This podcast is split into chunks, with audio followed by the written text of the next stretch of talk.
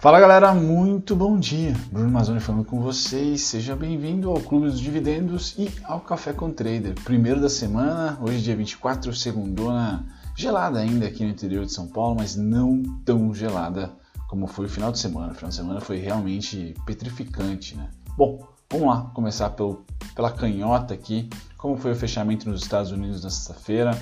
Os dois principais índices à vista, cash que S&P fechou com 0,34 de alta, Dow Jones 0,69 de alta, então foi um dia contente lá na terra do Tio Sam. Lembrando, né, ultimamente a gente não está tendo oscilações acima de 2%, ou, perdão, de 1%, a não ser hoje na Europa. Então a Europa acorda essa semana bem contente. Tá? A gente tem a DAX Alemanha subindo hoje, mercado à vista, 2,35%, Reino Unido 1,70%. Tá? Então me parece que o jogo político e os dramas da corrida eleitoral vão atrapalhar um pouquinho o Tio Sam, tá? principalmente nesse momento, mas, mas uh, o, o, problema sanitário, né? lá um pouquinho ainda descontrolado, um pouquinho ainda fora de mão, tá? no que a gente compara com a Europa e a Ásia, já consegue quase que retomar a vida no, no normal. Tá? Então os Estados Unidos deve patinar um pouquinho, tá? o que deve haver uma, uma fuga da grana aqui, tanto para a área europeia como para os países emergentes, principalmente no mercado de commodities. Então a gente já percebe aí esse mês de agosto, enquanto os Estados Unidos deu uma patinada e o mercado perdeu, entre aspas, né, o fôlego ou otimismo exacerbado devido a resultados ou devido a, a outros problemas que sejam, a gente já conseguiu perceber, por exemplo, o índice de materiais básicos, as commodities aqui no Brasil subindo muito, né, as ações subindo ligadas a commodities subindo muito.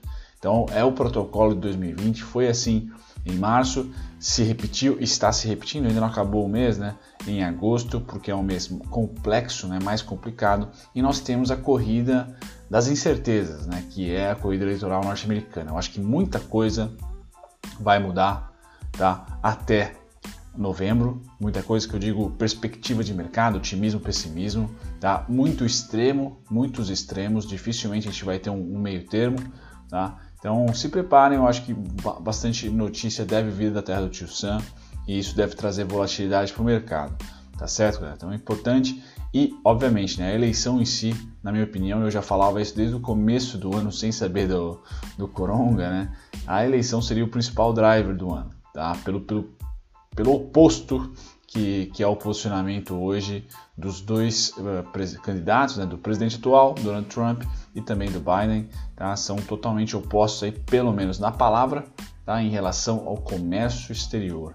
Tá? Então, como os Estados Unidos é o nosso segundo maior parceiro e a China é o primeiro, e os dois estão em guerra, é importante ver qual cabeça vai ficar na presidência norte-americana porque qualquer movimento aqui do Trump, por exemplo, para forçar um melhor acordo comercial, impacta e pode, impacta não, pode impactar em cheio o Brasil. Seja no consumo de soja, seja no consumo de carne, seja no consumo do que for, tá? É importante a gente ficar de olho não só na parte diplomática, mas também nas transações financeiras, porque muito do fluxo financeiro nosso está conectado às commodities. E a gente está surfando uma boa onda na no mundo financeiro, tá? De novo, na realidade financeira, o mundo é muito bom para JBS, Marfrig, Agro, toda, todos as, as, os produtos que são exportados e principalmente os materiais básicos e commodities. Bom, feito isso, a gente vai aqui para a Ásia. Nós tivemos aí um fechamento positivo, barra neutro do Japão, japonês, né, aqui no Nikkei, e depois lá no, em Hong Kong, um fechamento bem positivo também. Tá? Então hoje o dia amanhece, a semana começa positiva com a grande incógnita continuar ser aqui o Tio Sam. Tá? Não temos notícias impactantes, então deve, Tio Sam deve abrir ali estável. Pois bem, passado para o lado direito aqui a gente vai para o mercado de energia, principalmente petróleo. Então negociado aqui a 44,70 dólares, tá tranquilo, tá adormecido, nada a comentar. Seguimos aqui otimistas com as ações ligadas ao setor, porque o petróleo está equilibrado, tá? Tá contido. Metais, como é que tá aqui o mercado de metal? Ouro sobe, prata sobe, nenhuma novidade, tá? Quando a gente pula aqui para o minério de ferro, hoje tem uma queda de 0,77%, mas negociado aqui a 122, o gráfico continua pujante, tá certo? Bem, bem forte, bem forte mesmo. Então nada a se comentar aqui do minério de ferro, também muito positivo, duas commodities então, petróleo e minério de ferro, muito bem, obrigado. Agora a gente passa para uma terceira, ou talvez até a segunda commodity mais importante, que é soja e grãos, tá? Então o café tem um, um papel menor, mas já foi um dos principais. Hoje sobe 0,71%, algodão 0,30% de queda, soja 0,33% de alta, então é bom, trigo 0,23% de alta, açúcar cai de novo para os 12%, tá, perdão, para os 12 centavos cai 1,38% e o milharal também importantíssimo para a gente, tá 0,54%. Então temos aí commodities importantes segurando ou é, retraindo pouco. Né? Hoje, esse ano aqui é um ano muito interessante para a parte financeira das commodities. Né? Então, nada, destaque negativo eu traria o açúcar, mas ele, ele negocia há tanto tempo nesses patamares de 11 a 13 centavos que não há nenhuma novidade muito grande aqui, tá? Bom, passado no setor de grãos, a gente pula e vai lá para o setor de proteína animal. Vamos ver se eu consigo dar um zoom para vocês aqui. Legal, acho que agora dá para olhar bacana. Começando então com o gado de engorda. Como é que tá esse pessoal? Tá com 0,28 de queda, tá ainda negociando acima dos 140, tá? Os futuros suínos 54, beliscou 55, lembra que eu comentei com vocês? Volta, tá? 53, 55, volta agora provavelmente para 53 entre hoje e amanhã. Gado de engorda, é, gado em pé queda de 0,75. Então hoje pode ser um dia, lógico que isso não impacta diretamente nas ações. Eu vou falar da Marfrig já já e também da Ering. Marfrig com um espetáculo né, de rentabilidade, um espetáculo de movimento gráfico.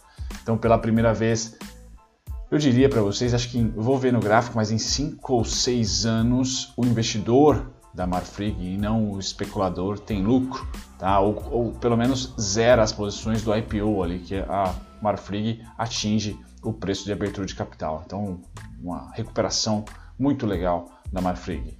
Bacana, passado aqui de um, de um dia não muito forte para as commodities de proteína animal, a gente dá uma olhadinha como que vai ser a abertura da BMF.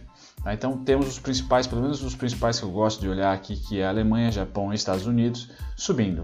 Tá? Então hoje deve ter, nós devemos ter uma abertura interessante, tá? pelo menos estável para cima, estável para cima. Tá? Então S&P negociando com 0,35% de alta, Nasdaq 0,85%, tá?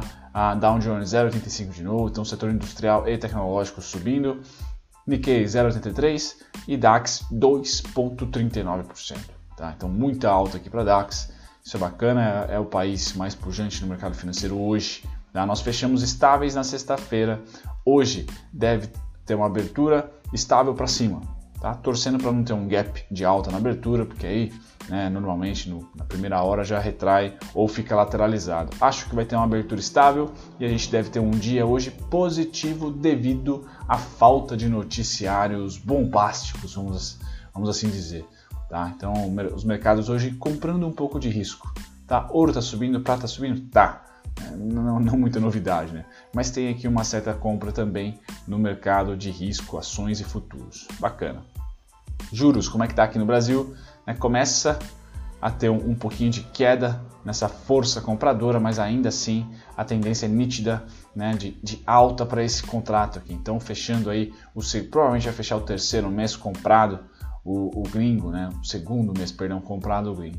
Dólar, como é que tá? Animal, né? Esse sim assusta aí, como eu sempre trago para vocês, ou, ou, tento trazer para vocês, né? Como isso aqui é abissal, tá? Esse saldo gigantesco de fluxo no dólar não é uma coisa normal, por isso que para mim é o contrato hoje com maior risco, tá? Com maior possibilidade de explosão ou de derretimento, tá? Explosão para cima, derretimento para baixo.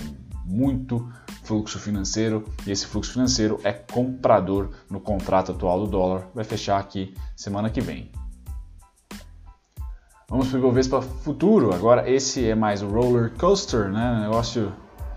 Cara, roller coaster era um joguinho, né? Muito bom de computador.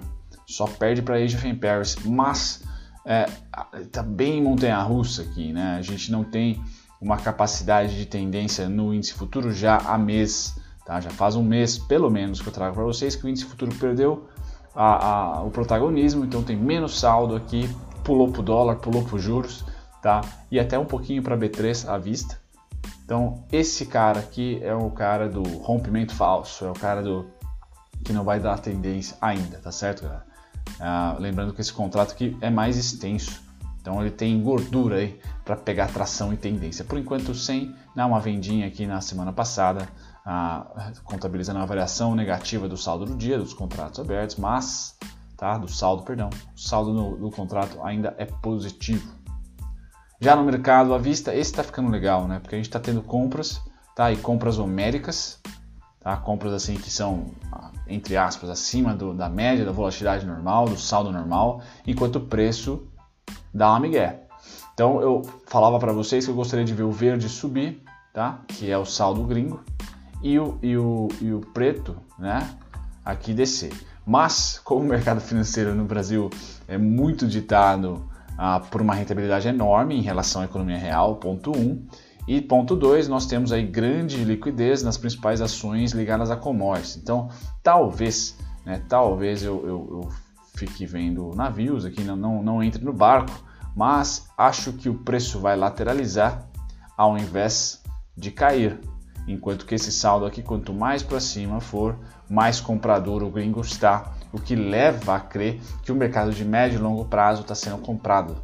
Tá? Isso é legal porque é ações e não contratos que vencem, tá? É ações que não vencem. Então a gente fica mais, é mais fácil de ver o fluxo, é mais fácil de ver o volume, é mais fácil de ver a composição acionária do que ficar ali é, operando com rolagem, com, com vencimento de contrato. Então nós temos o preço aqui dando uma migué danada, lateralizando, enquanto o saldo é que está virando para comprado. Tá? Então gringos estão comprando ações, por isso que pipoca aí, ah, a Rani foi comprada pelo Morgan Stanley, não sei quem foi comprada por não sei quem. Então às vezes pipoca no noticiário quando passa de 5% do capital, né? que a gente vê lá como um fato relevante. Então bacana, né? não é uma notícia ruim isso aqui, tá? Não é uma visão ruim, é uma visão boa. Tá rolando compras aí durante essa lateralização de agosto tá certo? Pois bem, o que não houve em maio, por exemplo. Pois bem, aqui eu vou passar para vocês ah, o gráfico do dólar, né? Então o dólar é, escapa daquela região e aí eu falei para vocês, olha, escapou, vai dar tendência e não teve outra.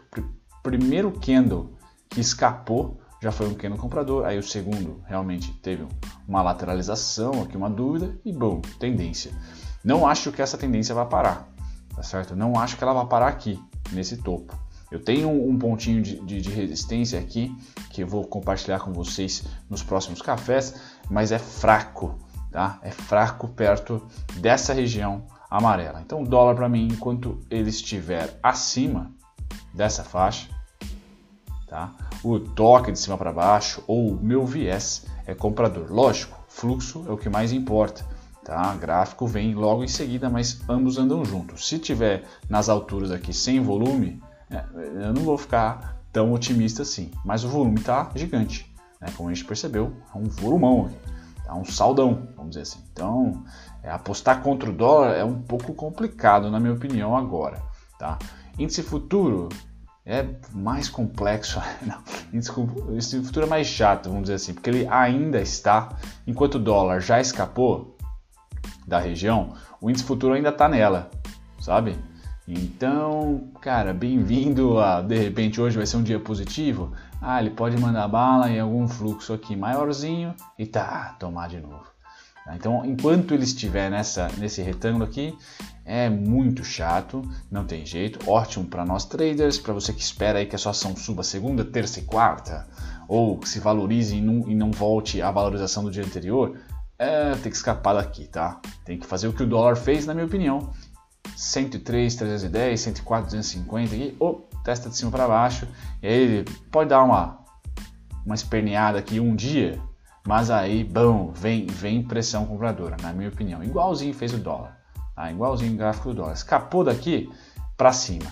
Se ele escapar desse lado, né, o 101, 106, quase aconteceu, certo? Nesse dia aqui, escapou, fechou abaixo, só que no dia seguinte abriu com gap. Esse dia aqui abriu com gap e já boom, voltou para cima rapidamente. Tá? E até um pouco motivado por notícia, que teto, e aí não vai romper teto, vai romper teto, sai Guedes, entra Guedes. Então um pouco de notícia chata que deu uma bagunçada, mas ainda assim, continua esse ponto aqui. Ó. Se abrirmos hoje acima do 101, 106, pode 160, perdão. Na minha opinião, esse cara será suportão, tá certo? E aí a próxima parada é lá em cima e é ou, ou esses fluxos, mas sem tendência, vai ficar aqui. Tá? Se abrir abaixo, aí teremos um pesadelo para os comprados, na minha opinião, tá certo? Muito bem, perdão o barulho ao fundo, galera. Bom, resumão da semana passada, então Marfrig foi muito bem, Cogna foi muito mal, tá? Aqui a Ultra foi muito bem, tá? Então as ações registraram, uh, reagiram positivamente ao anúncio de um novo acordo de acionistas com o ingresso do Patria Private Equity, tá? Como detentor de 20% da Ultra. Então, interesse na Ultra aqui, tá certo? Isso é novidade de mercado, isso é um resumão para vocês. Gerdau, o noticiário seguiu positivo na semana com alta do dólar. Maravilha, né? Minério de ferro, mesma coisa os em Minas, a Gerdau de novo, a holding nesse caso. A gente vai para o negativo, né? Cogna. Sabesp, aquelas ações está relacionada à afirmação do governador do Dória que está querendo capitalizar, tá? Capitalizar e não privatizar. Então, sempre que o, o mercado vê um empecilho à privatização, ele deprecia as ações. Tá? Não quer dizer que é pior ou melhor, mas é a visão do mercado. Então, se você tem ações ali de alguém que está vai ou não vai para privatizar, se privatizar, você pode ter certeza que, que as ações vão subir. É quase que uma certeza, né? Vamos dizer assim, quase certeza. E se não privatizar, tiver capitalização, blá blá blá, subsídios tudo mais, aumento de imposto, é, não vai ser bacana. Embraer foi mal, mas não tem notícia. A Gol, a queda das ações na semana pode ser parcialmente explicada pela valorização do dólar, então esse aqui sofre com o dólar. E aí a Hydrogasil caiu essa semana, o que é quase que um fenômeno não recorrente, né? A Hydrogasil sobe sempre. Resumão feito, a gente passa para uma notícia interessante aqui em relação à importação. Tá? Então, no primeiro semestre deste ano, a moeda que pode ser utilizada como referência no comércio abriu próximo do patamar de 4, fechou 5,30, alta de 33%. Além da depreciação cambial, as incertezas impactam esse setor que é da Santos Brasil de importação. Porém, tá, a, a recuperação na importação recente foi bacana. Então, contudo, e de acordo com o levantamento da consultoria Solve Shipping, as importações chinesas lembrando China e Estados Unidos, os principais parceiros aí, tá? que correspondem a aproximadamente metade do total importado pelo Brasil, alcançou em agosto níveis próximos do ano passado. Então, China já voltando ao normal. Quando o Tio Sam também voltar, a gente tende a ter a Santos Brasil, a Login aí mais tranquilas, resultados menos apertados. Tá? Bom, gráfico, vou começar com a Ering, né? Ering, mesma coisa do índice, mesma coisa do dólar, né? Agosto. Então ela conseguiu. No caso da Ering não é uma região, né? É uma linha que eu tenho aqui especial, né? Que é o 14,80 e o 15,5. Durante a março, abril, sempre vindo de baixo para cima. Quando conseguiu aqui invadir, no dia seguinte, bal, tomou. Tentou Aqui tentou verdade, aqui foi um, poderia ter sido um sinal e eu falei para vocês, disclaimers aqui sempre feito da minha, a, do meu interesse na Ering, tá certo? E aí finalmente a gente consegue lateralizar bastante aqui, tá? E um belo de um candle de alta. E a Ering para mim é, é uma ação que eu gosto, né? Disclaimer aqui, tem impulsão, gosto da, da companhia e ela não tem, na minha opinião, caminhos tortuosos né, nessa faixa dos 20 reais. É, e o que é interessante na parte técnica, tá? Que houve volume, tá? No fundo e não no topo. Vocês podem ver que no topo aqui não tem nenhum volumão. Então houve sempre volume em regiões ou de rompimento para cima ou de fundo. E esses dois sinais aqui é, me deixam contentes. Já gosto da empresa por si só, então tem aquele lado que, ah, que nem a Vulcabras, né? Eu tenho simpatia pela empresa, tá certo? A Ering, para mim, faz um, um, movimento interessante, né? um movimento bem forte aqui de fechamento semanal e livra-se dessa região dos 14,80. Tá? Pelo menos agora todo o teste de cima para baixo eu vou considerar um baita suporte, já que nós temos março, abril, maio, junho e julho como sendo resistência. Tá? Então foram aí bons meses de resistência e agora ela fala, opa, tchau. Se eu tocar de volta ali, são os comprados que estão dominando a área. Pois bem, passada da Ering, a gente tem a Marfrig, que finalmente aqui coloca os seus acionistas lá do IPO tá? Coloca os acionistas que começaram, deixa eu diminuir esse disclaimer aqui, aí, coloca os seus acionistas que colocaram dinheiro, né, lá no IPO, finalmente aqui numa região de 0 a 0, tá? Ou até de uma, uma pouquinho de rentabilidade. Então isso é legal, né? um, é um final ou pelo menos um meio feliz para para Marfrig, tá certo? No caso dela, eu acho que vocês e todo mundo, eu não tenho, ela não tem papéis, tá? Infelizmente, baita de um trade seria, né? Até talvez até melhor que a BIF, precisava, precisava olhar aqui qual que se recuperar mais rápido, tá? Mas no caso da Marfrig, eu olharia agora para as vendas, certo? Essas duas vendas aqui, tá? Olharia para vendas e colocaria essa expectativa, essas expectativas aqui a valor presente, tá? Sabendo que ela pode derramar. Então aqui vem volatilidade, porque no histórico recente teve treta por aqui. Eu não espero essa queda enorme. Eu vou esperar essa queda enorme se ela romper máxima histórica, tá? E essa queda enorme para o papel hoje vai ser diminuta se o papel ah, passar dos 20 reais, por exemplo, passar dos 25 reais. É uma queda, não, é tão assim, né? Uma queda de quase 9 reais ou aproximadamente 9 reais, tá? E aqui nós tivemos também uma queda de 8,60 duas vezes, tá? Duas vezes aqui.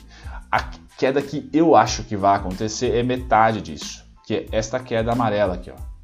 A, B igual a CD, gerou esse trade fabuloso aqui. É ela, é esse fluxo que eu estou de olho, monitorando. Então um fluxo aí de R$ reais aproximadamente, deixa eu ver exatamente quanto que é. É, R$ 3,96. Tá? É esse cara que se repetiu ali na frente, tá? Que eu vou buscar. Aqui foram R$ 4,00 e 41, aqui foram R$ reais, tá? Então são esses dois fluxos que eu estou ali mirando, caso a Marfrig venha a retrair, venha dar essa oportunidade, já que ela atinge por comportamento uma região de resistência, tá? Essa região aqui, região de IPO, sempre vai dar um probleminha e o grande sinal vai ser que tomara que ela rompa, a gente nunca sabe até onde vai, só que aí se ela apontar para baixo, tá? Eu tenho aqui em um momento específico 4 e 4,40 e sei que até R$ reais eu aceito um pullback saudável para depois esperar mais uma pancada para cima. Essa é a volatilidade da Marfrig para mim, tá? de médio prazo, que é uma visão de position, é um gráfico mensal. Bom, terminando com as principais oscilações da semana passada, imagina ali nosso pódio das principais oscilações está com o IBR3, certo? Cogna via varejo, as maiores altas aí eu trago para vocês, Engie, um destaque bem interessante, mais de um real, e a Ering, na semana passada, certo? Depois a gente termina com as maiores baixas, ah, não tem nenhum destaque, a JHSF tá dando uma certa gastrite, mas galera, tá lá no topo, né? Lá próximo do topo histórico, então para as ações do JHSF, para a realidade, relativizando, eu sei que está gerando um pouco, eu sempre trago para vocês ela aqui, né? JHSF Sei que está gerando uma certa gastrite, mas ela está negociando lá no topo. Ó. Ah, está negociando lá em cima. Ah, então não vejo. Assim, o estresse pode ser momentâneo? Pode, mas eu não vejo ali é, tanta preocupação. O que eu gostaria da JHSF é justamente mais um pouquinho de retração aqui para a região dos 6,80, tá? Quem sabe para o IPO aqui 5,18, 5,15, 5,9 Tá? É muito suporte tem aqui. E o preço está acima e já fechou assim. Então, clássica tendência de alta para mim, nada de mais, nada de menos. Tá? A gente tem uma gigantesca divergência no, no mensal, o que tira ela do radar para mim para position, tá certo? Então, o indicador caindo e os preços subindo, tá? Então eu fico só no aguardo, é um aguardo, assim, pago para ver, tá? Uma retração que já está estudada nela. Aqui tem quatro reais, né? R$ 4,34, R$ 3,89, aqui R$ 2,00 ah, exatos. Eu vou esperar esses 3 a, a, a 4,50 aqui. Beleza, galera? Fico por aqui, espero que vocês tenham gostado do café. Até o próximo. Tchau, tchau.